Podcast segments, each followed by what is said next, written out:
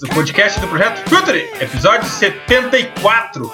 Meu nome é Eduardo Dias, eu sou o host nessa invasão futeboleira pelo SoundCloud, iTunes e pelo www.future.com.br. Para da conexão imediata com Vinícius Fernandes, dale Vini!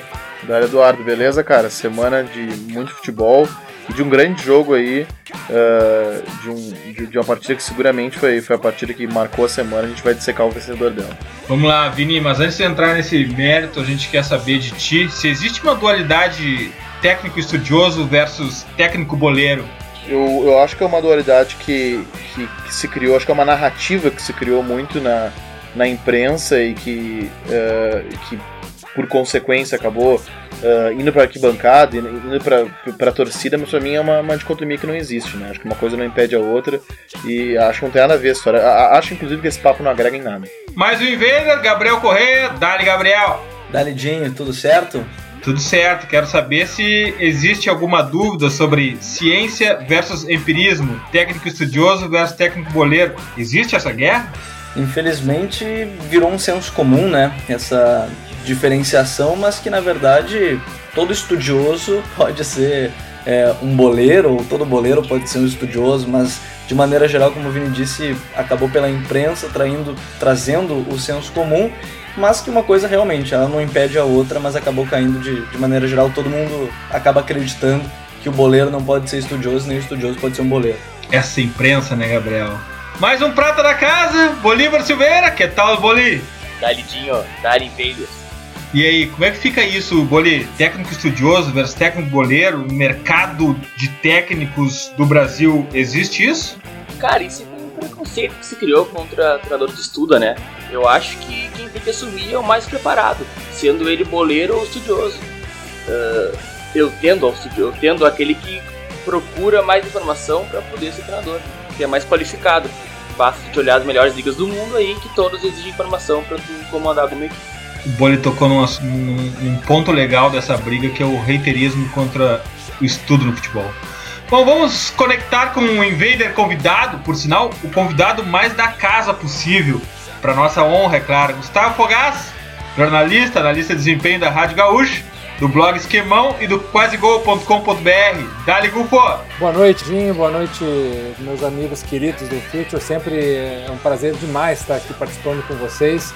E sobre essa pergunta da, da briga boleiro-estudioso, é claro, é, todos aí já deram o, o, veredito real que é somos nós da imprensa que criamos todas as polêmicas possíveis em torno do futebol, porque dentro do mercado do futebol todo mundo se fala, todo mundo estuda, todo mundo curte, todo mundo é boleiro, todo é, é muito híbrido isso, não existe uma coisa assim, ah, o cara é só da academia. Por enquanto nós não temos ainda treinadores que vieram só da academia, né, para ter assim um nível de um, grupal para dizer, bom, não, esse tem, sei lá, uma vertente muito grande de treinadores que nunca foram ex-jogadores ou que nunca trabalharam com futebol e vieram da academia. Nós não temos isso ainda no Brasil a ponto de essa polêmica ela ser real. Então, até parafraseando o nosso querido amigo Bruno Formiga, é uma polêmica vazia e que não leva a nada. Vamos lá, Invaders, vamos analisar os highlights da Libertadores da América e desconstruir o Grêmio de Renato.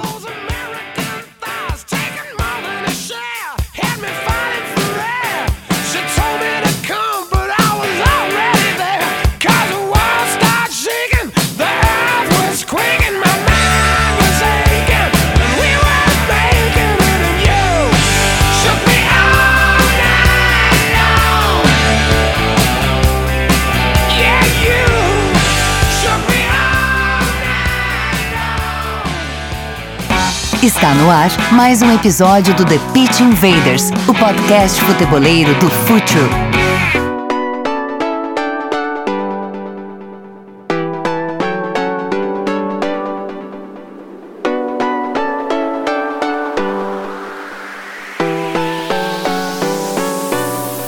Essa pauta de desconstruir times em evidência no Brasil e no mundo, eu particularmente gosto muito que acabo sempre aprendendo coisas que fogem da minha percepção percepção aquela de apenas olhar o campo de jogo.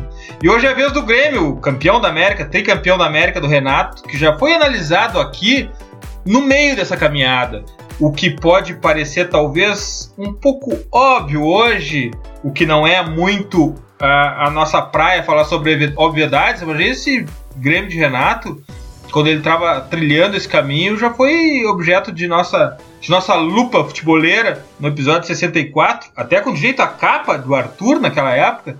No 52 também a gente acabou falando do Grêmio, mas sempre em meio a outros times da Libertadores, e agora, na verdade, até a gente deveria ter feito esse episódio específico antes, mas enfim, é hora de desconstruirmos o Grêmio, como fizemos com o Corinthians e com o Botafogo aqui no Brasil, por exemplo. E antes de entrarmos em campo, é muito importante, vital, falarmos do Renato Portaluppi, o treinador, o comandante. Foi contratado, Gufo, assim, ó. Vamos regredir um pouco na história e depois a gente pode falar um pouco mais do conceito, quem sabe na era pré-Renato. Mas quando o Renato foi contratado, se buscou o ídolo Renato, né? Se buscou o pensamento mágico até certo ponto ali, com aquela estratégia padrão dos times brasileiros, para surpresa de todos. Ele acabou se adaptando a toda a estrutura que já havia sido montada e aperfeiçoou ainda, não tenho dúvida que é um trabalho autoral. Mas, Gufo, o Renato veio como o ídolo, né? É, eu naquela época eu cheguei a criticar bastante a direção do Grêmio, porque era um treinador que não tinha nada a ver com o que vinha se fazendo né, com o trabalho do Roger Machado. É, e até fui bastante criticado pela torcida do Grêmio. Gufo, de... Gufo não, não tinha nada a ver e o Grêmio buscava exatamente uma antítese do Roger. Né? Claro, é, é, dentro do imaginário popular, era um treinador que era realmente dentro dessa esse debate que a gente está falando de estudioso e não estudioso, né? O próprio Renato, como figura pública e personagem dele mesmo, ele sempre incentivou essa ideia de que ele era um cara é, malandro, que não gosta de estudar e tal, mas na real, na real, ele não é isso, né? É, na real, ele é um cara que presta atenção, ele é um cara que estuda, é um cara que vai atrás do jeito dele, mas faz. Ele é mais uma prova de que essa polêmica é um pouco vazia. É, só que ao mesmo tempo tem algo muito importante da gente falar que é a questão do contexto, né? Eu, o Renato chegou num ambiente onde já se estava montado, um, um, um, além de uma metodologia, um jeito de trabalhar é, de forma multidisciplinar o futebol dentro do Grêmio. E aí ele foi muito inteligente e humilde ao, ao ver o seguinte: bom, ou eu chego aqui com as minhas ideias e tento botar é, esse meu quadrado dentro de um círculo, ou eu vou aparando um pouco as arestas e vou transformando esse meu quadrado num círculo para encaixar aqui com o que está se fazendo. E a partir daí, quando ele, ele viu que isso era possível, porque se a gente for lembrar bem, os primeiros dois jogos do Renato, ele tentou impor aquilo que ele gosta de fazer e que ele fez nos trabalhos dele anteriores, que é uma organização defensiva muito rígida, né? O Renato sempre foi um retranqueiro como treinador, apesar de ser um atacante rompedor de, de defesas, ele como treinador sempre foi um retranqueiro. E, e, fazer também a questão da ligação direta, da bola alta, buscando sempre um 9 mais fixo lá na frente para buscar uma segunda bola, é, forte na jogada aérea, nos cruzamentos, e ele queria impor até o Henrique Almeida como seu centroavante. Não deu certo, em parte porque o time não jogava assim e ele não ia conseguir fazer isso dar certo em duas partidas. E o Henrique Almeida comprou uma briga com a torcida desnecessária, meio que queimou o filme dele e forçou o Renato a dar uma afastada nele. E além disso, né, eu conversei também com o James Freitas, que na época era auxiliar do Renato, e o James me contou que ele teve uma conversa muito profícua com o Renato, dizia assim, cara, olha só, os atletas estão há um tempo já trabalhando com essa metodologia, com esse modelo de jogo, está muito internalizado no, na, na, cabeça deles. Por que, que a gente não parte daqui e tu traz as tuas ideias, as tuas melhorias para dentro desse, é, desse nível que nós estamos. E ele inteligentemente viu sim, é um jeito mais fácil de você trabalhar uma equipe, ela já está quase pronta e eu vou lá pontualmente e arrumo as coisas que precisam.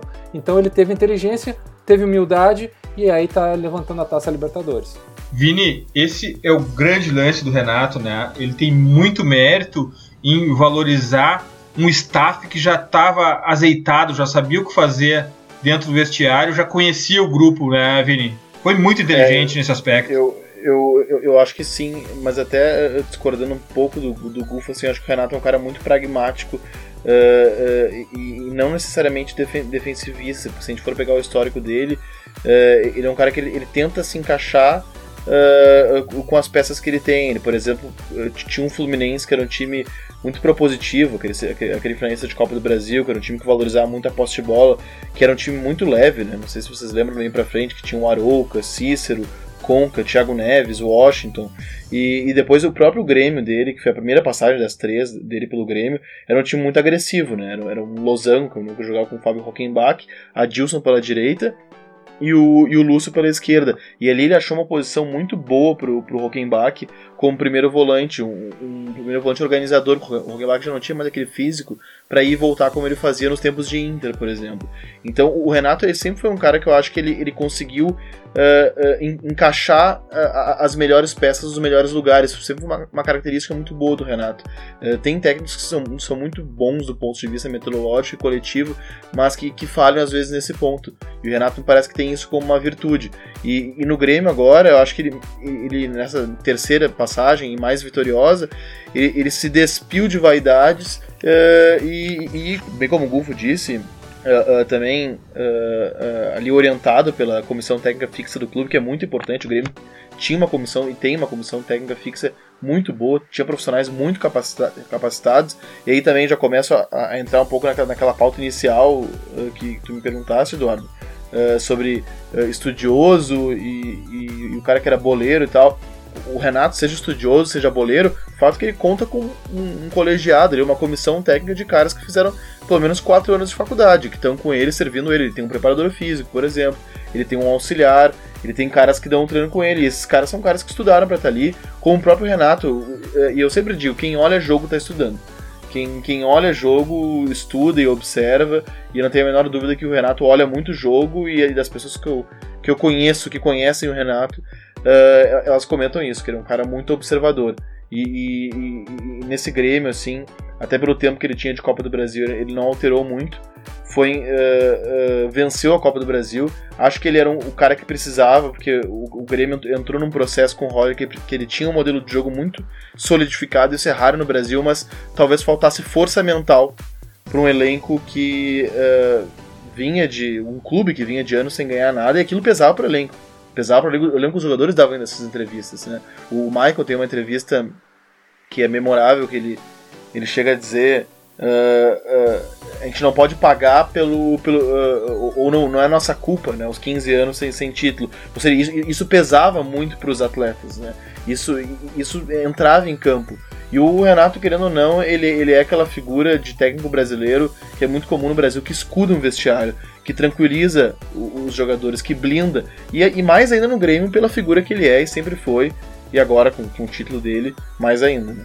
É, a, a elevadíssima autoestima do Renato é, trata de passar confiança para todos os jogadores, porque no momento que até pelo ídolo que ele é no Grêmio, no momento que ele bate no peito e diz: Vão lá e façam de vocês que a bronca é comigo, tranquiliza todo o ambiente. Mas eu tenho uma restrição com o Renato, que é esse deboche que ele tem sobre o estudo. Primeiro porque é, ele não é contra o estudo. Quem vê o time dele em campo sabe que ele não é contra o estudo. Mas esse personagem que ele se reveste, é, e parece que ele está preso a esse personagem de debochar do estudo, não é legal até pela condição social do Brasil. Acho que sempre que se fala em estudo, a gente tem que incentivar e proliferar a necessidade uh, de se estudar. Mas tudo bem, é um personagem dele, vamos respeitar isso. Hein, Gabriel? Mas fica claro, né? Existe o Renato personagem que tem toda essa questão de tá na praia, meu negócio não é estudar, quem precisa estudar que vai estudar. Uh, mas tem estudo o time dele, né?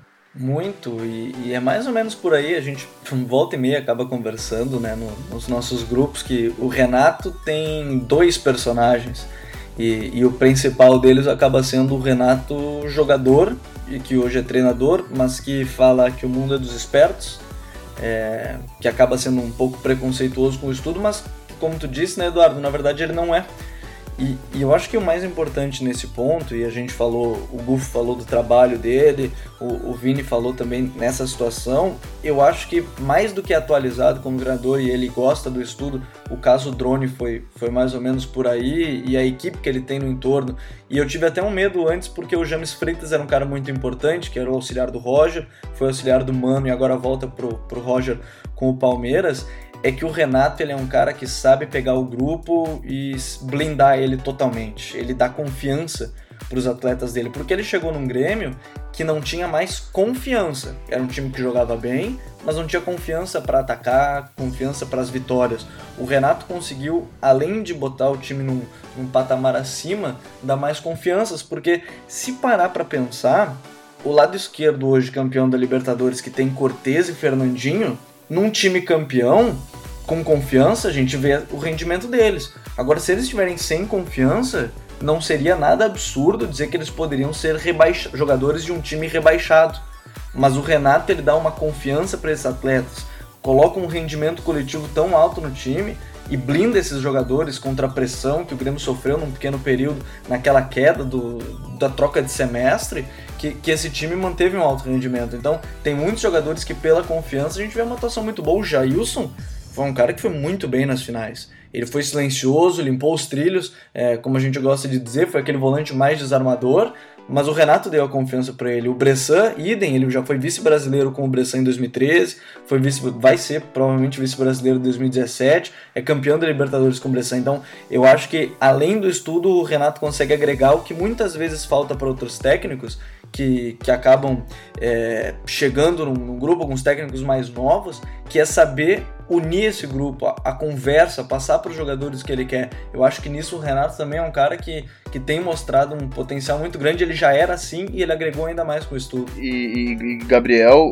uma coisa que eu acho impressionante que uh, quando eu, eu, falo em força mental, assim, não, não é uma coisa tão abstrata, assim. Na verdade é abstrato, mas, mas não, é, é uma coisa bem concreta, porque o, o Grêmio uh, é consenso de quase todo mundo que ele parou de, de apresentar aquele futebol apoiado, exuberante, talvez o primeiro semestre, com, com, quando ele tinha o Pedro Rocha, de marcar goleadas em casa, uh, mas, mas, o que restou foi a solidez. O, o, que restou foi a força mental daquele time e, e, e, passou a ser um time que errava muito pouco. Se ele não apresentava um futebol exuberante, ele errava pouco, como ele fez contra o Botafogo, por exemplo, na Arena, e como ele fez contra o Lanús na Arena. Foram partidas cruciais, o Grêmio não fez grandes jogos, mas ele ganhou por um placar mínimo que lhe possibilitou a, a avançar. No caso, o Botafogo já tinha empatado fora uh, uh, de casa e, e, depois foi vencer. E no Lanús ele, ele, ele acabou conquistando o jogo na Argentina, uh, com, vencendo a partida. Mas o, o que sobra quando o, o modelo parece pedir re repertório e dali não sai mais nada, o que sobra é, é a solidez defensiva. E, e, assim, é muito raro a gente ver Libertadores vencida por time que toma gol em a competição. É, é, é, é, muito difícil, assim. Eu não, eu, eu não lembro, assim. A solidez defensiva é, uma, é quase que uma marca de equipes que vencem Libertadores. Assim.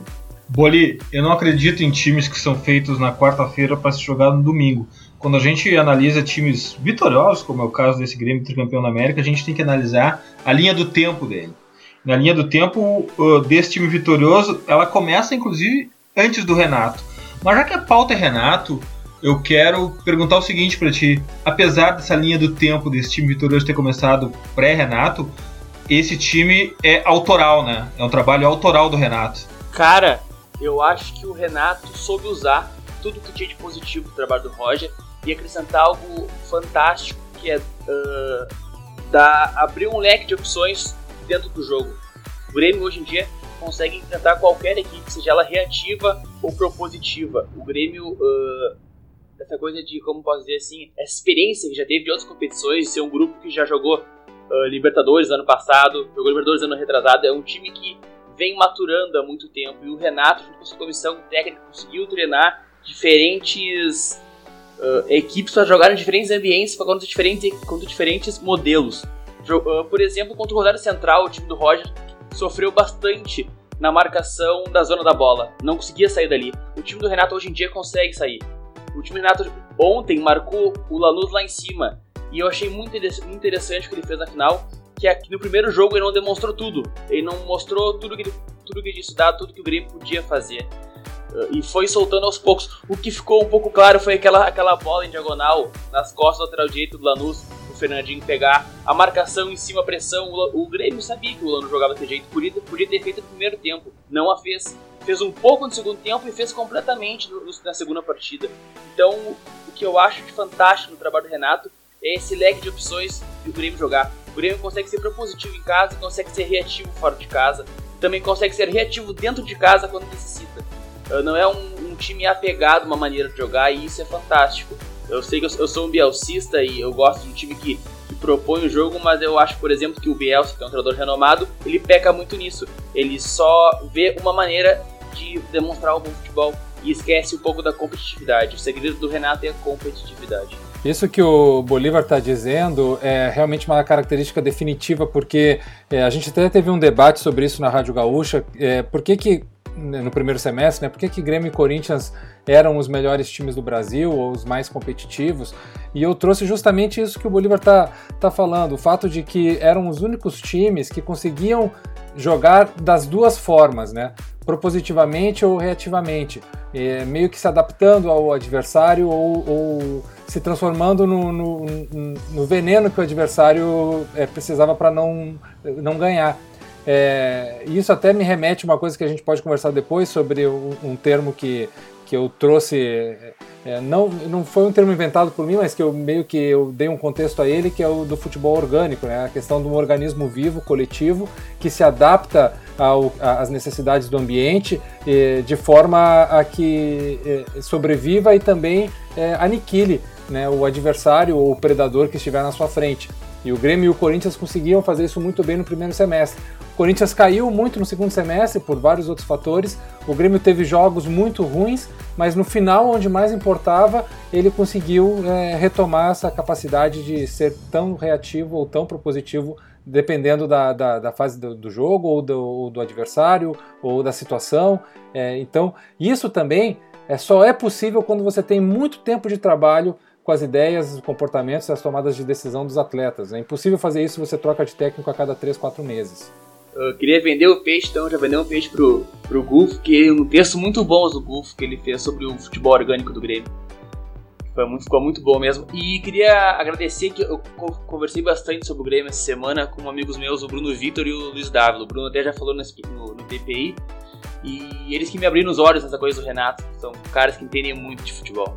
Gufo, olha só, se a gente está debatendo uh, o impacto do Renato nesse time do Grêmio, uh, não começou com o Renato, né? Eu acabei de falar, a linha do tempo de um time vitorioso, às vezes ela se estende por um longo período. Uh, quando começou esse Grêmio vitorioso da campeão da América, Gufo? É, a gente pode remontar, é, já que nós, se nós vamos falar de um trabalho multidisciplinar e que pensa no futebol como um projeto sistêmico e que envolve todas as áreas, né? não apenas o que está acontecendo dentro de campo. É, desde a da última é, gestão do presidente Fábio Koff até essas as duas últimas do presidente Romildo, é, vem esse trabalho. Primeiro, a criação dessa comissão permanente, né?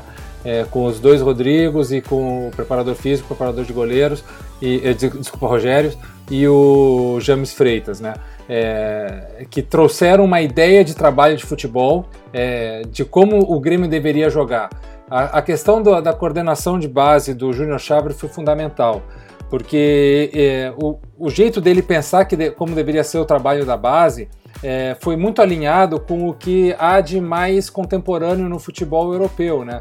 E dentro dessa ideia de que os, quem viesse, seja formado na base ou captado para a base, teriam que ser jogadores que tivessem e entendessem esse jeito de jogar, né? Que é a dominância com a posse de bola, o jogo apoiado, as triangulações, mobilidade entre linhas, ocupação inteligente dos espaços, ou seja, é, os atletas teriam que ser condicionados nesses princípios para quando eles chegassem ao profissional eles entendessem esse perfil né, de jogar futebol.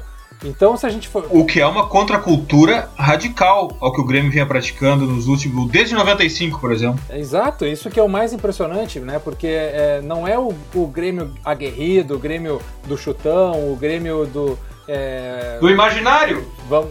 É, exato, né? É um, é um Grêmio mais técnico, é um Grêmio que joga de uma forma diferente que a gente nunca viu.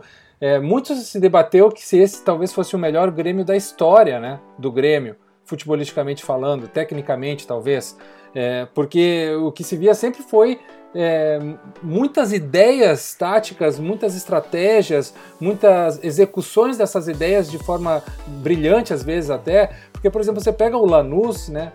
Que é um time também muito bem treinado, com muitas ideias boas, só que o problema do Lanús chega naquele ponto da execução técnica, de não ter grandes jogadores que possam fazer essas ideias elas serem definitivas na superação do adversário. O, o Lanús é um time muito bom, para um tamanho do Lanús, né, para o orçamento do Lanús. Você pensa assim, pô, menor do que muito time de Série B, é, é, de Série C brasileira, mas é um time que não tem no elenco jogadores de alta qualidade técnica. Se tivesse dois ou três jogadores melhores tecnicamente, talvez o Grêmio não fosse campeão. Então, é, é esse trabalho a longo prazo, for pegar, por exemplo, o Anderson Moreira, foi o cara que implantou o 4-2-3-1 né, e as suas dinâmicas que são as mesmas que o Grêmio mantém até hoje. É, é, a questão dos extremos, a questão do, do, facão, a questão da subida dos meias defensivos pisando na área. Isso aí foi o Luan por dentro, né? Luan o Luan por, por dentro claro. foi é, o, o, primeiro treinador a fazer isso foi o Anderson Moreira e ele foi alertado pelo Eduardo Secone, é, que tinha sido alertado por caras da base que o Luan renderia melhor por dentro não aberto como ele havia fazendo nas primeiras partidas. Isso eu sei porque eu fiz um curso com o Eduardo Secone, ex-analista de desempenho do Grêmio, que me disse isso. É, então, é, esse tipo de, de, ideia, de estratégia, de pensar o jogo, é, não foi apagada à medida que mudou a direção ou mudou o treinador, né? Ela foi alimentada, ela foi continuada. Aí cada um que veio foi melhorando, foi trabalhando a evolução dessa ideia.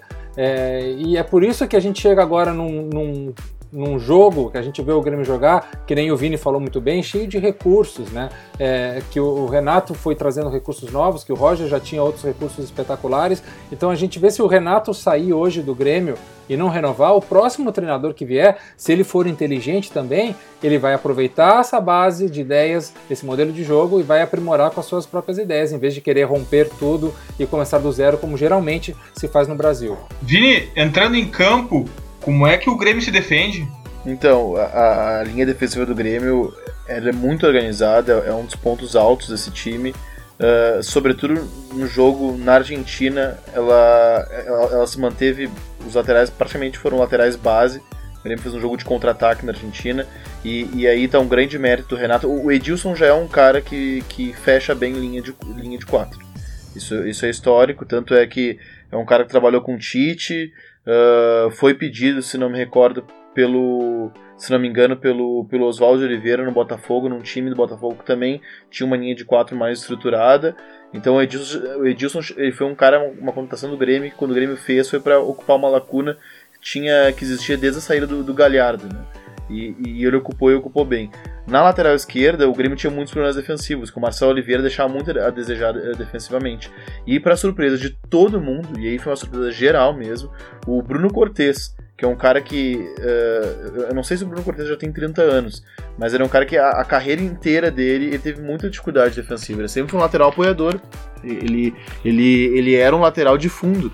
E assim ele se destacou no Botafogo. Foi vendido pro, uh, pro, pro, São Paulo, depois chegou até aí pro Benfica. E, e esse cara tava defendendo muito bem. E, e, e, o time do Grêmio tem uma linha de quatro muito organizada, que tem no, no Kahneman o cara que normalmente sai a caça, ele, ele é o cara que desgarra mais dessa linha. Normalmente quando tem algum pivô, quem sai para fazer essa marcação é o Kahneman, ele fez isso com sucesso contra grandes atacantes. Na campanha do Grêmio da Copa do Brasil, eu lembro que ele fez isso com sucesso no Lucas Prato e ele fez isso com sucesso no Gabriel Jesus, só para citar dois caras muito bons e que sabem jogar de costas pro gol e que o Kahneman uh, conseguiu ter vitória contra esses caras. E, e, o tipo de vitória do Kahneman não é, não é assim, uh, ele, ele, ele entra e faz falta e mata a jogada.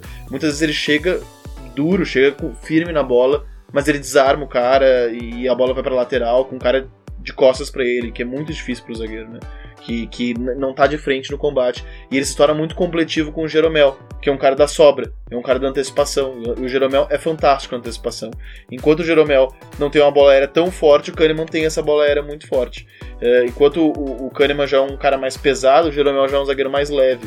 Então o, o Grêmio tem uma dupla que se completa, que para mim é o principal destaque desse time, porque é, como eu falei, quando faltou um pouco de repertório ofensivo para o Grêmio, ele tinha certeza de que atrás não vazaria.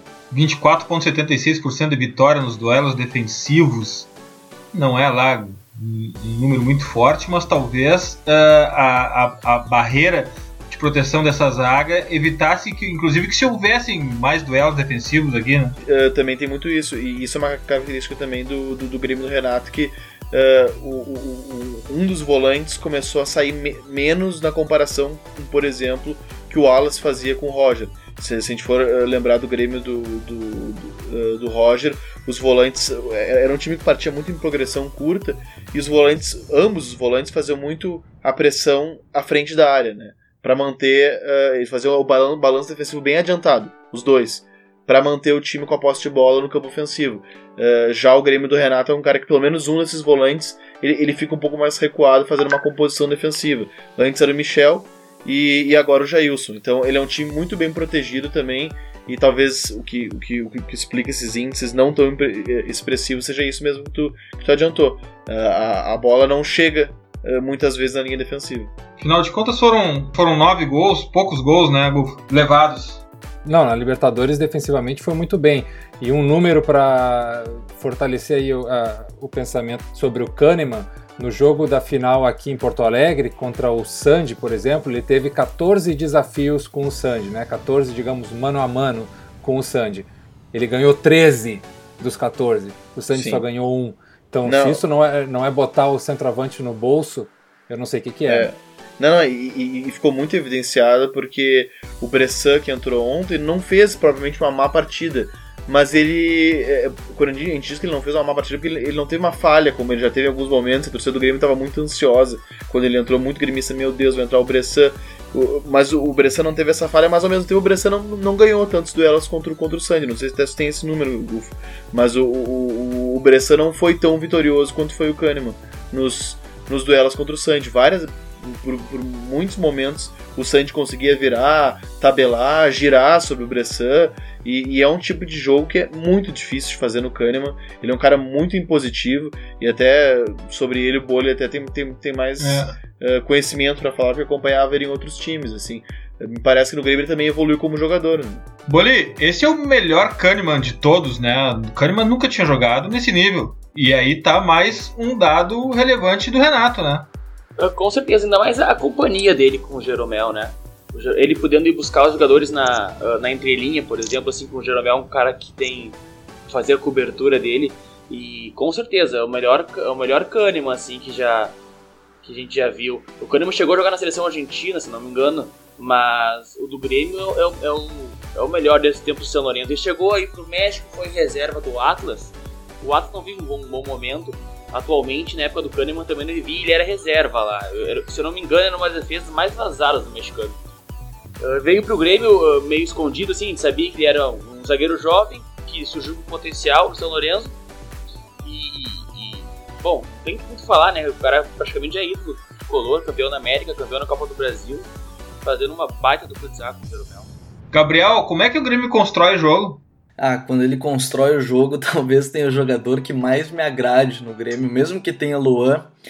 É, o Arthur, que é o principal acho que, criador vindo de trás, talvez, talvez eu esteja enganado, mas ele me parece ser o volante que mais europeu talvez do Brasil, porque ele tem números de, de acerto de passe assustadores, são assustadores e uma evolução que ele teve a pedido do Maicon, que foi com o Secone, inclusive o Maicon, o Secone contou essa história que o Maicon foi até ele, pediu os números dos passes de infiltração do Arthur e eles eram praticamente nulos. E ele falou isso pro Arthur e o Arthur começou a evoluir esse tipo de passe.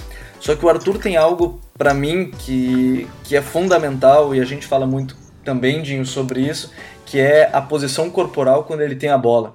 Ele é pequeno, o Arthur não é um cara muito grande, ele, acho que ele não passa de 1,70. Ele tem uma agilidade muito grande e dificilmente perde a bola no corpo, porque ele sabe proteger a bola com poucos. E ele sabe para onde passar, para onde acertar. Então a criação começa com o Arthur e ao lado do Arthur, por, por grande parte da temporada, tinha o Michel, que era um volante um pouco mais de saída, e o Jailson ajudou ainda mais na, na recomposição defensiva e na transição defensiva, mas tinha esse companheiro e mais à frente ele tinha o Luan.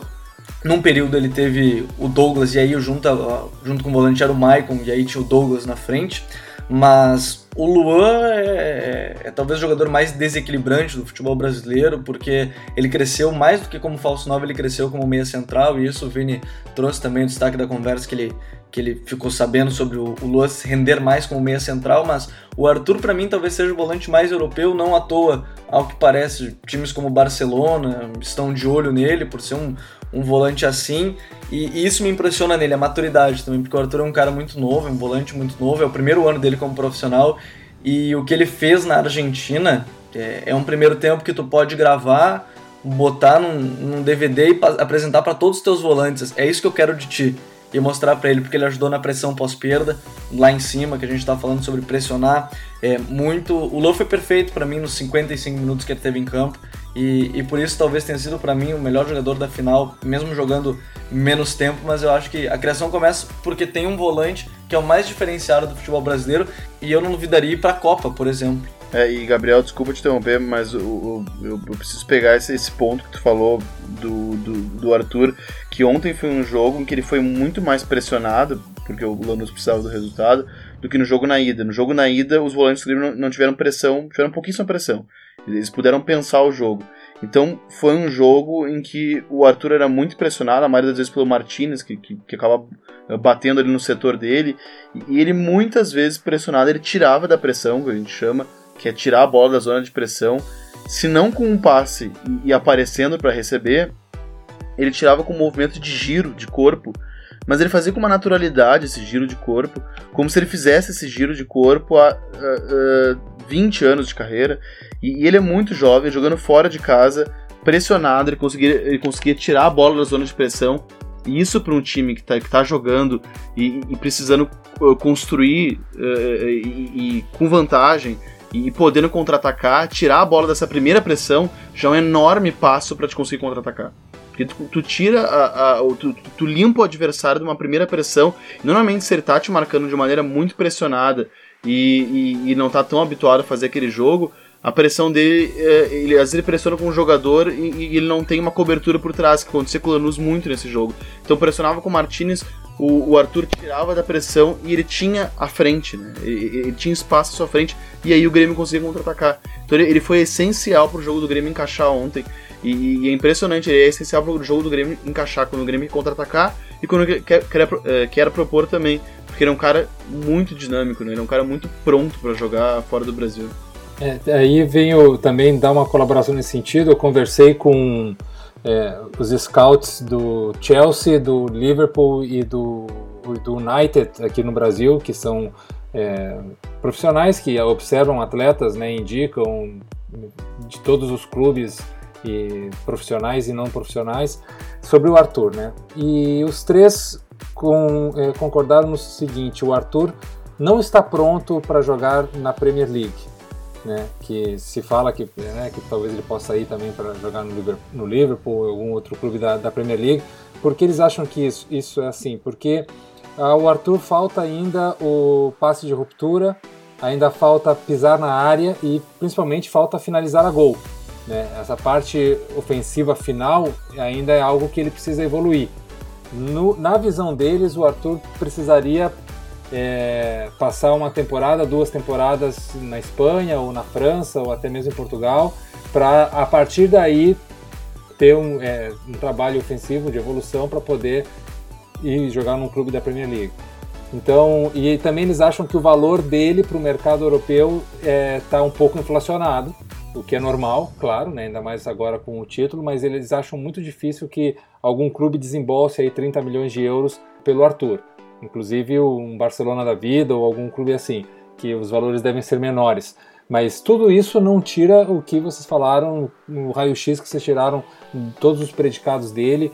E a, pô, um cara que em média acerta 96% dos passes, né? Não, jogando como meia defensivo às vezes, jogando como meia mais avançado, não, não é de se desprezar. É um jogador que tem uma inteligência sem a bola e com a bola, que nem o Vini colocou ali da movimentação dele, posicionamento corporal, que é, é, é, fora do comum. E ele é mais um desses, desses frutos que eu citei antes do trabalho do Júnior Chávari na coordenação de base do Grêmio. Ele foi trabalhado desde o começo nessa, nesses princípios, nessas ideias desse modelo de jogo. Então é, é mais é um exemplo do jogador que tá veio lá de trás já preparando-se para jogar desse jeito como está aí agora. Então é um mérito também, por isso que, que todo mundo torce muito por ele, porque ele é, é fruto desse trabalho multidisciplinar do Grêmio. E impressionante, ele tem, só para complementar a informação, ele tem 1,72m. É, eu tenho aqui, o, ele foi o jogador mais procurado no Transfer Market hoje. Arthur, olha os cinco primeiros jogadores procurados no Transfer Market hoje, os, os mais acessados. Arthur Luan, Jeromel, Lucas Lima e Fernandinho. Do top 5, todos eles brasileiros, top 5, 4 do Grêmio. E o outro dado é, impressionante é que o Arthur está se adaptando ao futebol profissional de elite, porque ele subiu esse ano, ele tem 39 jogos um, entre Série A e Libertadores, os jogos relevantes, são 3 mil minutos, Gufo, apenas que ele tem. São pouquíssimas horas de voo que ele tem. E o impressionante, se a gente analisar as partidas dele no Campeonato Brasileiro, é só bem agora, bem recente, a partir de agosto, setembro, que ele começa a jogar 90 minutos, porque antes são só 60 minutos, 70 minutos, 50 minutos, ele jogava muito pouco tempo, até por essa adaptação. Então, ele é um jogador em formação ainda, tá claro isso? Claro. Tanto pela idade quanto pela minutagem dele, né, Gu? Não, exatamente. Ele ainda tem que evoluir em muitos aspectos. O bom disso tudo que a gente vê é um, é um copo muito grande com pouca água ainda. Ele tem muito espaço para botar água no copo dele e isso significa que é um atleta que vai crescer muito. Eu tenho certeza que ele vai ser titular da seleção se ele continuar nesse ritmo e, e for para um clube onde se tem um treinador que, que queira trabalhá-lo individualmente, né, um cara que seja coach nesse sentido, é, o que, por exemplo, o Guardiola faz muito bem, né, de pegar o cara individualmente, ah, vamos lá e vamos melhorar essas características. Eu te vejo fazendo isso, vou fazer isso, você fazer isso de uma forma mais qualificada. É, ele caindo na mão de um cara assim, nossa, ele vai voar muito alto, porque é um, é um jogador que tem muita capacidade técnica, muita inteligência tática e ele ainda tem capacidade de crescer fisicamente. Né? O, o, que demonstra que, é, que ele, ele pode também jogar mais atrasado, né? às vezes até como primeiro volante, se for o caso, ou num 4-1-4-1 ali como o pivote, como se diz na Espanha, né? um cara mais para-brisa para estar tá ali circulando entre as duas linhas, ele tem essa capacidade também. É, então ele, ele tem aí um, um mercado muito grande pela frente, mas eu quero confiar, eu volto a dizer isso, eu quero confiar na experiência né, e na expertise de quem trabalha com isso diariamente que são os scouts da, da, desses times ingleses, que acham que para a Inglaterra, para a Premier League, ele ainda não está pronto. Gabriel, e o ataque do Grêmio? A gente tem que incluir, uh, puxar o Luan também para esse sistema de ataque, né? Afinal de contas, é ele que faz a, a, a conexão e ele que faz esse time do Grêmio, uh, ele que gera a combustão desse time do Grêmio. E no ataque também é o Luan que começa isso. Uh, o que, que tu me diz do ataque do Grêmio? Como é que o Grêmio ataca, Gabriel? É, o, o Grêmio tentou, por um momento, né, com, com o time do Roger, ter aquele ataque mais posicional e ter um jogo de posição que a gente viu, principalmente no jogo contra o Atlético Mineiro e, e contra o Cruzeiro, na, nas finais da, da Copa do Brasil é, de 2015 e no Campeonato Brasileiro de 2015, mas o time acabou ganhando e, e ao mesmo tempo que ataca de uma maneira organizada, ganhando muito com a imprevisibilidade do Luan, né, principalmente pelo meio, porque ele tem essa qualidade e diferente do Lanús que tinha um jogo muito mais posicional, né, cada um tinha exatamente aquela função para fazer. O time do Grêmio tem, tem um ataque que prega por alguns momentos a imprevisibilidade dos seus atacantes e, e, pelo simples fato né, que o Luan é um meia central, tá jogando mais como meia central. Pelo lado direito ele tem o Ramiro, né, que é um volante que acabou dando muito certo, aberto pelo lado direito, e o Fernandinho que vem jogando pela esquerda agora, que tem o poder de recomposição, a velocidade e que acaba funilando às vezes o jogo para o Cortez conseguir chegar ao fundo, mas é um ataque, me parece que briga muito pela imprevisibilidade, usa o pivô do, do Lucas Barrios, que que é bom para isso, mas no jogo pelo chão, não no jogo aéreo. E para isso, talvez o, o Renato me parece que contratou o Jael, que é um jogador corpulento, forte, mas por uma bola aérea. E o, e o Barrios a gente via pelo Borussia Dortmund, que era um jogador que jogava pelo chão, pivô baixo, giro e, e fazer o gol. Então é um time que joga pela imprevisibilidade do Luan e tem um Lucas Barrios para fazer o pivô lá na frente. Tanto que o Barrios não faz tantos gols, mas ele é muito importante nessa criação de jogo. E também, né, quando fez gols, ele fez gols muito importantes, tanto que foi na, na, nas quartas de final com, contra o Botafogo e, e, alguns outros gols importantes, mas é a imprevisibilidade do Luan e o Lucas Baez como acho que são os principais pontos desse ataque. E, e, e, também é muito importante destacar o Ramiro, que é um, que é um cara silencioso desse meio campo, mas que para mim ele, ele deixa o jogo apoiado do, do Grêmio e, e, e, esse jogo de ataque em progressão, que como a gente já comentou, já foi mais fluido, ele é uma peça muito importante, porque ele tem como característica uh, tocar e aparecer uh, pro jogo. E o Roger Machado tem uma frase que eu acho fantástica, assim, que ele, que ele disse uma vez até quando, quando técnico do Grêmio. Ele disse: a responsabilidade do passe errado, às vezes, é, é, é, é menos do cara que errou o passe, mais de quem não se apresentou para receber. E, e, o Ramiro é um cara que ele sempre se apresenta para receber. E, e, ele é aquele cara que possivelmente uh, deve estar tá bem ranqueado em estatísticas de assistência para assistências.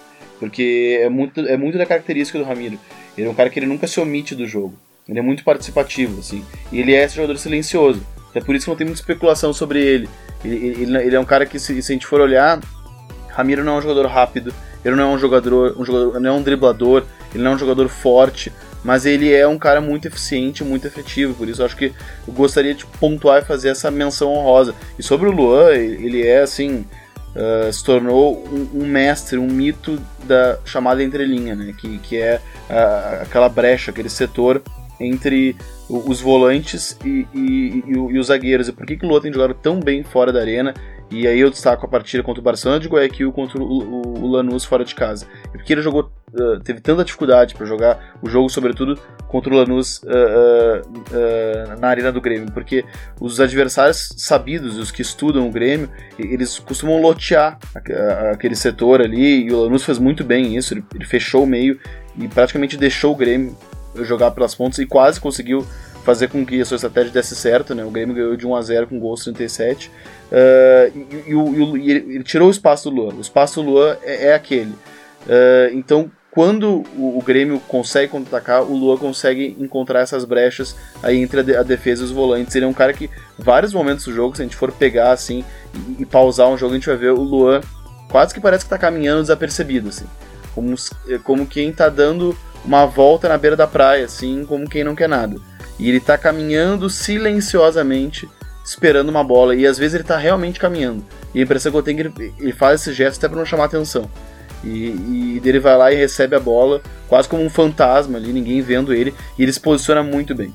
O posicionamento, para mim, o, o, o Luan se for pegar a principal característica do Luan, para mim, é o posicionamento ofensivo. Ele é um cara que ele tem uma leitura extremamente apurada do jogo. Gufo, e nessa configuração do ataque teve a baixa de Pedro Rocha, né? Que inclusive quando saiu, o, a gente está muito impactado pela final contra o Lanús, mas na verdade a gente até falou disso em outros episódios que a mudança da Libertadores de semestre para ano inteiro, em algum momento pareceu que tinha como circunstância tirado a Copa do Grêmio, porque o Grêmio do primeiro semestre era muito mais contundente com Pedro Rocha, e no começo desse segundo semestre, até por outubro ali, que, era um, que é um mês muito difícil no futebol brasileiro, um mês muito pesado, uh, o Grêmio já não tinha mais aquela eficiência. Uh, Pedro Rocha, quando saiu, também balançou essa estrutura, né, Gufo? É, e o Pedro Rocha também, ele, desde o ano passado, ele vinha numa crescente impressionante, né? Todos os números dele evoluíram. Ele tecnicamente, além de estar muito bem, ele estava muito, se apresentando para resolver as, as, situações tecnicamente, o que também mudou da sua característica, né? É, lá no começo o Pedro Rocha ele era questionado muito por também ser um cara que errava demais é, e se questionava será que não é o Everton o titular, né? E não ele. Ele terminou ganhando a posição do Everton e, e taticamente para o Grêmio é, ele era, além da válvula de escape, era o cara que abria o time, né? Ele, essa questão da amplitude, era, ninguém fazia melhor do que ele, porque ele conseguia ficar lá na, é, parado esperando a hora dele, que é uma das características do jogo de posição, e ele sabia aproveitar muito bem aquilo. Com o Luan fazendo o falso 9, né, abrindo os espaços é, quando jogava na frente com o Roger, isso aí foi muito bem aproveitado. O Grêmio errou na contratação do Arroio, na época eu também critiquei isso, que era um jogador em linha descendente na sua carreira, não era um substituto por nada com as características do Pedro Rocha. se esperava que talvez o Everton fosse esse cara, mas a grande surpresa, na verdade, foi o Fernandinho, né? Que é um jogador que, que a gente sabe que ele não rende também pela esquerda, porque ele tem esse fator Robin, né? Que ele é um cara que tem uma jogada só que dá certo sempre, que é cruzar para o meio para chutar de esquerda. E ele, a perna direita dele, a gente brinca que ele não usa nem para subir no ônibus. Mas ele, pela insistência do Renato, né? Apesar que no primeiro jogo da final ele foi muito mal, ele não acertou nada, errou muitos passes, não deu nenhuma finalização, nenhuma assistência, e além dele eh, ficar muito posicionado no meio, ele quase ficou na mesma posição que o Luan, então ele pendeu o time para a direita e o, e o Grêmio não ficou equilibrado. A entrada do Everton no segundo tempo voltou a equilibrar o time, mas é um, é um atleta que tem essa extrema confiança do Renato. O Renato deu a ele essa confiança que a gente falou lá no começo do programa, e ele, é, baseado nessa confiança, ele foi, ele foi indo, ele foi indo. E a jogada do gol, ela mostra muito dessa, dessas é, é, conjunções que a gente está falando. Primeiro, o Grêmio via que o, o Lanús toca muito de primeira pelo, bem pelo seu bem posicionamento em campo. O que, que fez? Vamos cortar essas linhas de passe de primeira. Né? Porque o, o Lanús pega, os jogadores pegam e tocam de primeira sempre. O, o, Fernandinho, consciente disso, se posicionou de uma forma correta. Ele viu que o, o atleta do Lanús ia fazer o passe de primeira, ele já se posicionou para quebrar essa, esse, é, essa linha de passe. Né? É, o, o, arranque com velocidade, aproveitando o, o viajar juntos, né, que se diz de, de, atacar em bloco, que o Lanús faz. De repente havia um latifúndio lá atrás, ideal para um, um contra-ataque. E por último, a questão de ir se posicionando, se alinhando para finalizar com o seu pé bom, né, que é o que ele faz de melhor também. Tem um tiro muito forte. Então a gente vê aí todas essas características do Fernandinho bem aproveitadas dentro de uma ideia de futebol, do modelo de jogo e que deu a tranquilidade para o Grêmio ser campeão. É, é, tudo isso dentro de um sistema ofensivo ele vale muito nessa hora H, né, nessa hora da decisão. A gente precisa que essas coisas deem certo na hora H e elas dão certo porque elas refletem um pensamento, um jeito, uma metodologia e uma confiança, porque sem a confiança no anímico a gente sabe que o futebol não existe.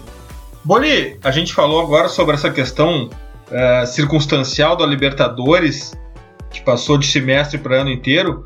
Deu certo esse modelo de Libertadores? Cara, eu acredito que esse modelo beneficia equipes que possuem convicção e têm dinheiro para manter o elenco. Beneficia aqueles que acreditam uh, no seu futebol e que não dá mais chance, vamos dizer assim, ou diminui a chance daquelas equipes de tiro curto. Por exemplo, estilo Celso Rocha, quero dizer assim equipes treinadas para o mata-mata, jogar com, com o regulamento embaixo do braço. Eu acho que isso, com bastante tempo de treinamentos e de contratações, tu consegue diminuir essa surpresa.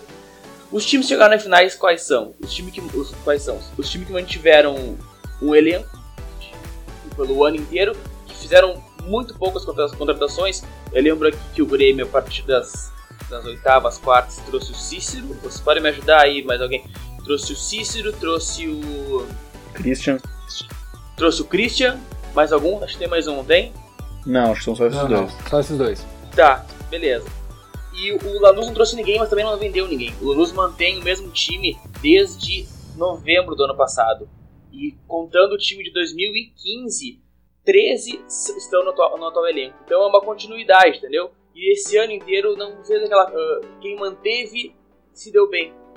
Lanús e Grêmio. São times que venderam muito pouco. O Grêmio vendeu, vendeu o Pedro Rocha, o Lanús não vendeu ninguém e os dois chegaram na final. O River foi um time que se desmontou, teve que contratar peças, perdeu o Alário, perdeu alguns jogadores por doping, teve que trazer o Escoco, teve que o Enzo Pérez acabou chegando em cima da hora. Então, o, o Botafogo foi um time também que, que, se desmontou no meio da competição, tentou se remontar novamente. O Ventura até foi muito bem com tudo que aconteceu, né? Mas o resultado da primeira Libertadores de ano inteiro foi os times que tiveram uma convicção, que mantiveram o elenco, chegaram na final. Boni, conta pra nós aí qual é essa seleção filtre dessa Libertadores, tu que é o nosso especialista em Vader, em Libertadores e América Latina. Cara, uh, não tem como fugir muito dos finalistas, né? Grêmio e Lanús. Bom, começando pelo gol, é impossível fugir de Marcelo Groy. O que ele fez na competição foi sensacional, né? Uh, ontem na final, salvando uma, uma falta do Velasquez logo após o 1x0. Uh, a cabeçada que ele, que ele buscou, estilo Gordon Banks, no canto esquerdo dentro da arena. E aquele chute do Ariel na Rampan dentro da pequena área onde ele estica o braço, que ele tem que emoldurar quem é gremista, porque foi fantástico aquela defesa. Não tem como ser outro goleiro a não ser Marcelo Groy. Pela direita é um jogador que não fez uma boa final, mas acredito que seja maior revelação de futebol argentino pela direita que tenha jogado Libertadores, que é o José Luiz Gomes, que perdeu a bola ontem pro Fernandinho no primeiro gol, mas é um jogador muito bom, muito bom mesmo, que acabou saindo numa transação entre Piju e Gomes, Lanús e Racing, ano passado que o Racing pensou que ele vai melhor, porque o Piju era jogador de seleção, e o Gomes acabou se demonstrando esse bom lateral, que consegue jogar por dentro, um dos poucos laterais que jogam por dentro do futebol sul-americano, consegue também fazer lateral. É bastante associativo, tem que melhorar ainda a, a parte defensiva, como a gente já viu, toma muita bola nas costas, mas é um jogador jovem, de 22 anos.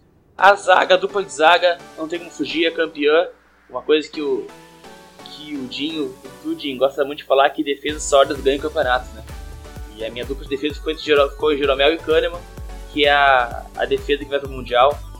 Na esquerda, eu trouxe o Gabriel Rojas, não foi muito falado na mídia brasileira, mas é o lateral esquerdo do São Lourenço, que foi muito bem com a Gui.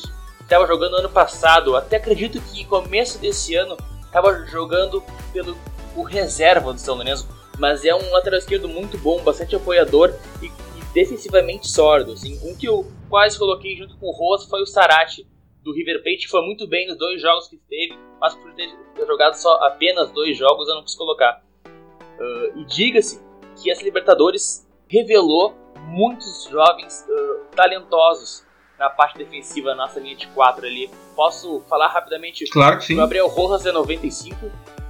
Quem mais aqui? O Daniel Emar tem 22 anos. Temos também o Igor Rabelo no Botafogo. Tem o Marcelo no Botafogo. Tem o Montiel no River Plate. Uh, uma gama de zagueiros jovens que essa, que essa Libertadores trouxe aí. No meio campo, uh, vamos assim afundando os zagueiros, fazer a saída de a saída de três, como o Jorge Miron gosta. Trouxe o Marconi, quem viu a final de Libertadores viu o talento que é o Ivan Marconi, que jogava no, no Tigres antes de chegar ao Lanús. É um jogadoraço de muito bom passe, que era o mecanismo principal daquela equipe Granate. Ao lado dele, Arthur, que é a parte principal, posso dizer assim, junto com o Luan, do Grêmio, do Renato, foi o, cara, o, o ponto, de, ponto de flexão no trabalho do Renato. Ali que a, o, gráfico, o gráfico do Grêmio de futebol associativo cresceu após a chegada do Lua, do Arthur, perdão, Arthur naquele meio de campo. Lembro que o Renato não queria colocar ele como um volante, queria colocar ele à frente, imaginava o Arthur como um camisa 10, né? Mas depois o, o garoto mostrou para ele que ele podia sim ser um volante na saída de bola para dar aquela, aquele dinamismo no meio campo tricolor. Ao lado deles, outro brasileiro é o Bruno Silva, que foi o líder. Temos três líderes nesse meio campo, né?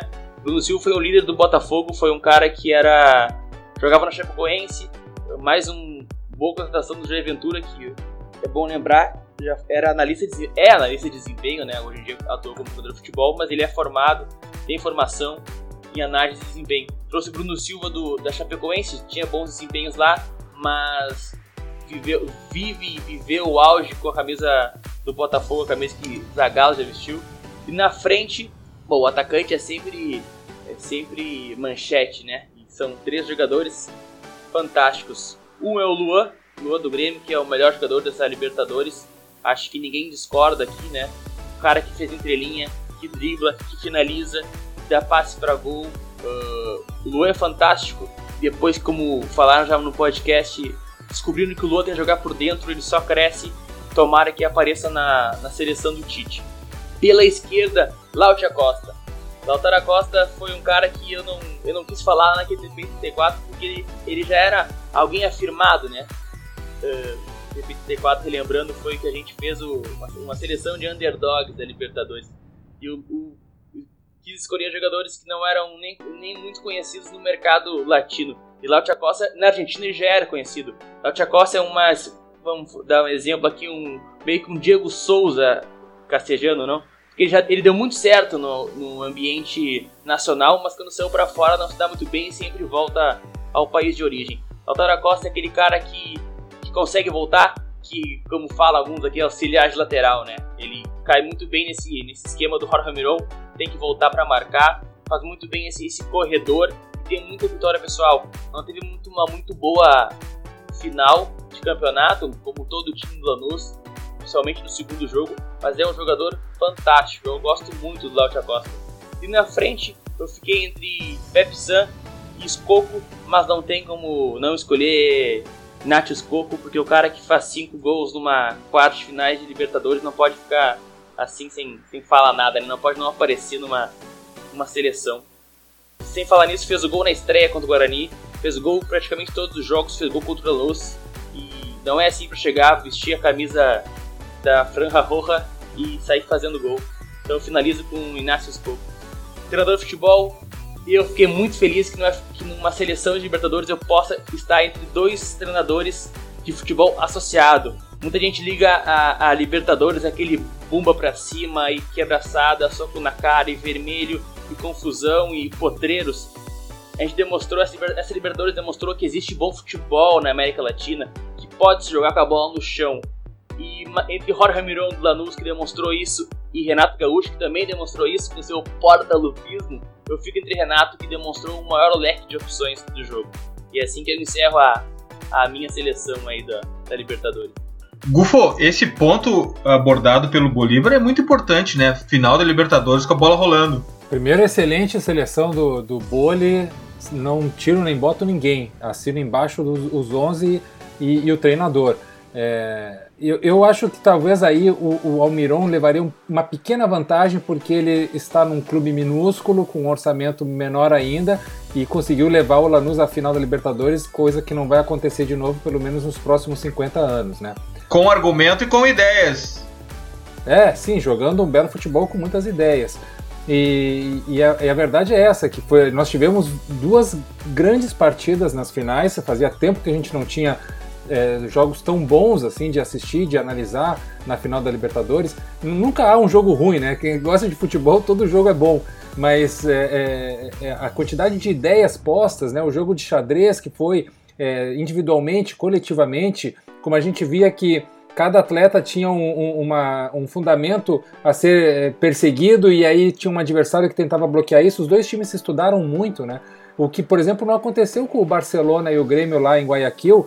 A sensação que se tinha era que o Barcelona não tinha estudado o Grêmio, porque todas as, os, todos os grandes predicados do Grêmio, o, o Barcelona deixou rolar. E foi aquele passeio do Grêmio porque parecia que o Grêmio estava enfrentando um adversário que não o conhecia.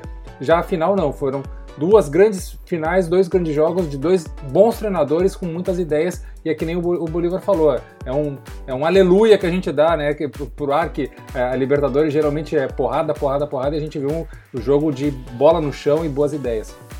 E, e só para fazer uma, uma, uma, defesa ao Renato, acho que, o, que o Jorge Almirão fez um grande trabalho porque ele tinha Uh, um elenco talvez um pouco mais precário, sobretudo tecnicamente e financeiramente também nas mãos, mas o, o Renato fez uma coisa que eu acho muito legal uh, de um treinador que talvez alguns treinadores jovens, um pouco verdes na profissão natural, uh, tenham dificuldade de fazer, que é assim, partir para um jogo simples quando isso é ser competitivo.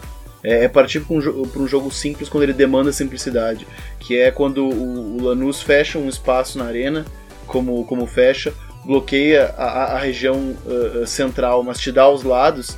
Se ele te deu os lados e o único jogo possível é levantar a bola para a área, então aposta no pivô, faz o jogo direto. E o, o, o Barcos, o, o Barrios, perdão, uma questão física, não estava ganhando o jogo direto. Ele foi lá, colocou o, o, o Jael, depois colocou o Cícero de volante, como um volante mais de infiltração, e a gente sabe que o Cícero também tem um jogo aéreo forte. Então partiu muito da mudança do Renato, a vantagem que permitiu ao Grêmio no segundo jogo uh, fazer a partida que ele mais gosta de fazer. Por isso que eu me intrometendo nessa, nessa, nessa escalação aí do, do nessa seleção do Bolho, eu, eu concordo com ele e coloco o Renato também. Olhando para frente, o Grêmio tem uma final de Mundial de Clubes daqui a alguns dias. Não vou pedir uma análise do Casablanca para vocês, mas Boli, uma linha sobre o Pachuca aí, que Pachuca que o Grêmio encara. Cara, rapidamente, assim, o Pachuca é um time que joga no 4-2-3-1, muito parecido com o Tigres do Tuca Ferretti, quando tinha o Arevalo e o Guido Pizarro ali no meio campo. Mas o Pachuca joga com Gutierrez e Hernandes, Gutierrez é um garoto 9-5, tem muito bom passe e tem essa, essa distribuição no meio de campo, enquanto o Hernandes é o limpa-trilho. Uh, joga, tem muito bons jogadores, tanto no, no, time titular como na reserva. Eu vou nomear alguns, tá? O Edson Putt, o chileno, que você deve conhecer, um baixinho, muito veloz, pode jogar na frente ou pela esquerda. Tem o Hara, que é um ótimo centroavante. Tem o Sagal, que é do Aspato, muito bom. Tem o Victor Guzmán, que é uma estrela do Pachuca, 95 também, que é o garoto, o enganche desse time, com muita velocidade, é muito bom. E pela direita tem o Reta Vizcaya, que é convocação direta do Maestro Tavares para a seleção uruguaia, que é um jogador vertical de muito bom drible e cruzamento. Bom, rapidamente é isso aí que o, que o Pachuca pode apresentar. Depois acho que debateremos um pouco sobre o Mundial. É isso aí. Gabriel, então assim, ó, para encerrar uma linha sobre que o real é esse que o Grêmio pode enfrentar se passar por Pachuca e Casablanca. O Real, que é um time que uma força europeia, né, bicampeão da Champions, algo que nenhum outro time tinha conseguido até então na fase moderna. Uh, joga muito pelas laterais com Marcelo Carvajal, mas os dois numa fase muito abaixo do, do que a gente viu nas últimas temporadas. Tem Cristiano Ronaldo, acho que tendo isso já é um, um diferencial bem grande. Benzema numa fase abaixo também, mas é um time de, de muita qualidade, com o Casemiro, com o Toni Kroos e Modric, que, que são dois jogadores intensos e talvez dominem a Liga dos Campeões nas últimas 3, 4 temporadas, mas tá abaixo na atual temporada muito pela, pela fase que estão Marcelo e Carvajal, que ficou um tempo lesionado, assim como o Marcelo, então falta um pouco dos laterais para essa temporada, mas, mas um time que tem Casemiro, Tony Cross, é, Modric, tem o Isco, que, que tem sido dominante lá no, no meio campo, por ser um cara que pode mudar os esquemas, primeiro como mídia ponta, ele pode jogar para o lado esquerdo, meia direita, enfim, é um cara muito dominante nesse quarteto de meio de campo e mais o Cristiano Ronaldo. Então, esse é o Real Madrid que, que a gente pode esperar na, no Mundial. Sobre o Mundial, a gente fala nos próximos episódios, ainda tem muito futebol para rolar até lá, porque agora é hora das dicas futeboleiras. Alegria, alegria, meu coração. Único que te pido al menos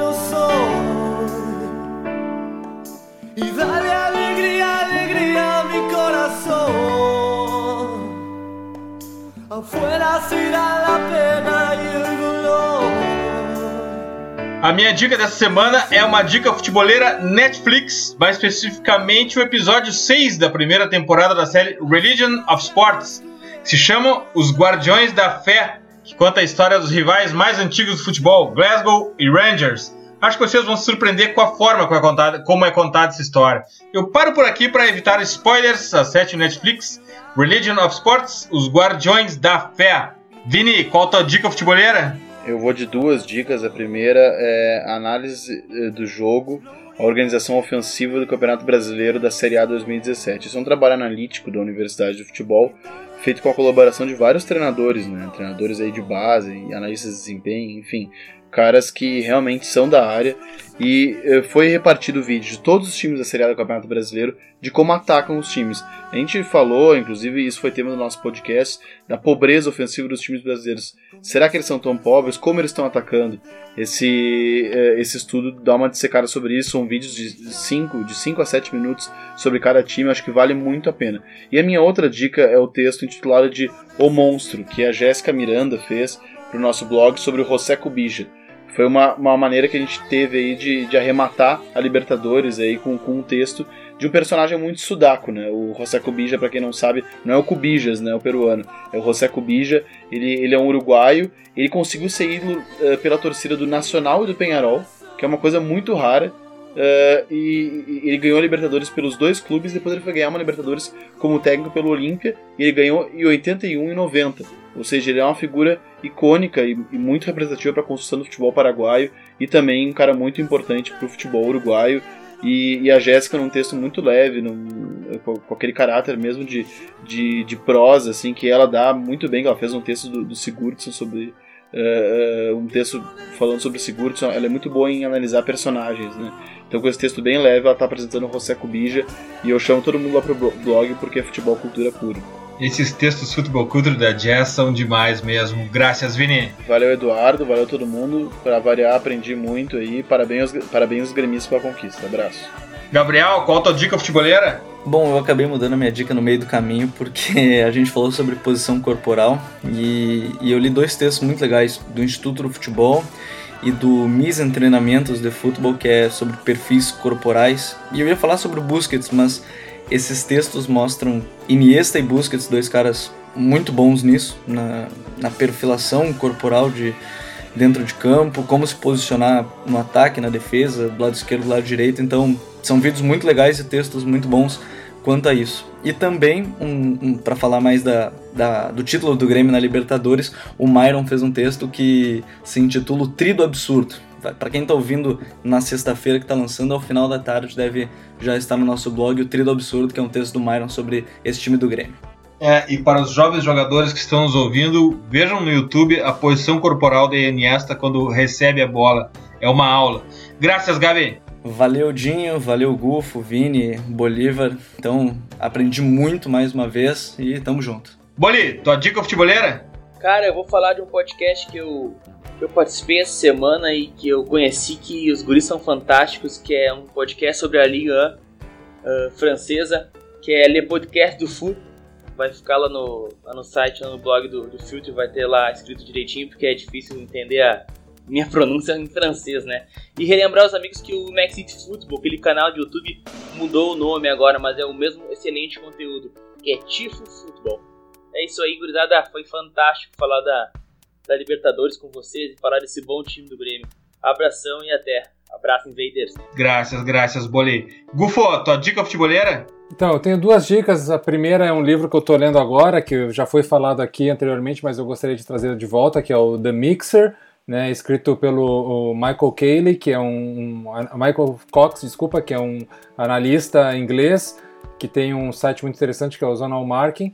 Mas é, é, o que é legal é que conta a história né, de toda a evolução tática da Premier League desde a sua inauguração até hoje como ela foi sofrendo alterações de ideias de fora e como isso foi sendo absorvido, é, ou seja, por, individualmente por atletas de fora como Cantona, Zola, que mudaram o jogo, ou por ideias coletivas, né? E, e bota um marco aí da história do futebol que eu achei muito interessante, que o que nós, o futebol que nós falamos hoje como futebol contemporâneo, né? O futebol que gerou Guardiola, Mourinho, Bielsa, enfim, ele começa na verdade essa ideia, ele bota ali um marco histórico com a lei da é, a proibição da, do retorno do goleiro pegar a bola com a mão, né, a lei da, da, da de pegar a bola com a mão e, e os seis segundos, que, que essa, esse marco foi o que a partir daí e aí eu recomendo que leiam um livro que lá está toda a tese sobre isso, de como é que mudou o futebol, a, pressão alta, como é que mudou a questão da intensidade, é, o jogo apoiado a partir dessa, dessa lei e teve a casualidade que foi no mesmo ano do primeiro ano da Premier League. Né? Então, toda uma ideia de estruturação é, de uma liga e todo o business que é a Premier League, ela teve a, vantagem de ser a, a, primeira liga dessa ideia comercial com uma ideia de futebol que é, hoje, bom, a gente tem aí todas as variáveis. E, e a outra dica futeboleira é sobre um, um, uma, um equipamento de análise de desempenho da parte fisiológica e física, que é o, o da Real Techniques, que é uma empresa é, é, espanhola que fez esse equipamento como teste no Barcelona e agora já está vendendo aí para todas as equipes da Espanha e de outros países e que traz muitas é, novidades e coisas mo modernas que não se havia feito ainda na, me na mesura de, de, aí de, de performance física e fisiológica que certamente já vai revolucionar o futebol. Gufo, que honra para nós contarmos com o teu conhecimento de novo, a gente aprendeu muito Graças. Eu que agradeço sempre, eu já sou, eu sou o 12 segundo jogador, estou sempre à disposição, também aprendo demais com você sempre aqui no programa, nos nossos grupos ou nas nossas conversas casuais. Contem sempre comigo, é um prazer, uma honra e parabéns a todos os gremistas aí que levantaram esse caneco histórico. E nunca esqueçam, The Pit Invaders, o podcast do Projeto Futre, está no iTunes e na SoundCloud, assine nossos feed. Sigam também a nossa playlist futeboleira, hashtag WeLoveFootball do Future FC no Spotify. Curtam a melhor galeria de futebol cultura do Instagram no perfil Future FC. Não deixe de assistir o Myron no stories do nosso perfil Future FC, por favor. Lembrando aos invasores Apple para nos darem aquela moral no review do iTunes, clicando em algumas estrelas para melhorar o nosso rating e aumentarmos o alcance de nossa invasão futeboleira, o que é muito importante. iOS ou Android, assine nosso feed, receba todos os episódios on demand. Invadam também o nosso blog futeboleiro www.future.com.br. nós somos o Projeto Future e temos um convite para vocês. Pense o jogo. Abraço e até a próxima invasão, The Pitch Invaders!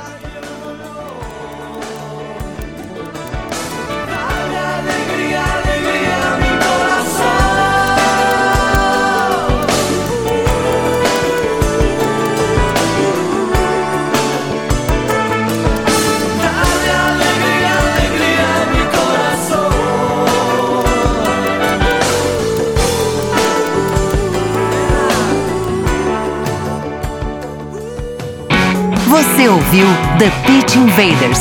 Siga nossos perfis. Visite www.future.com.br. We love football.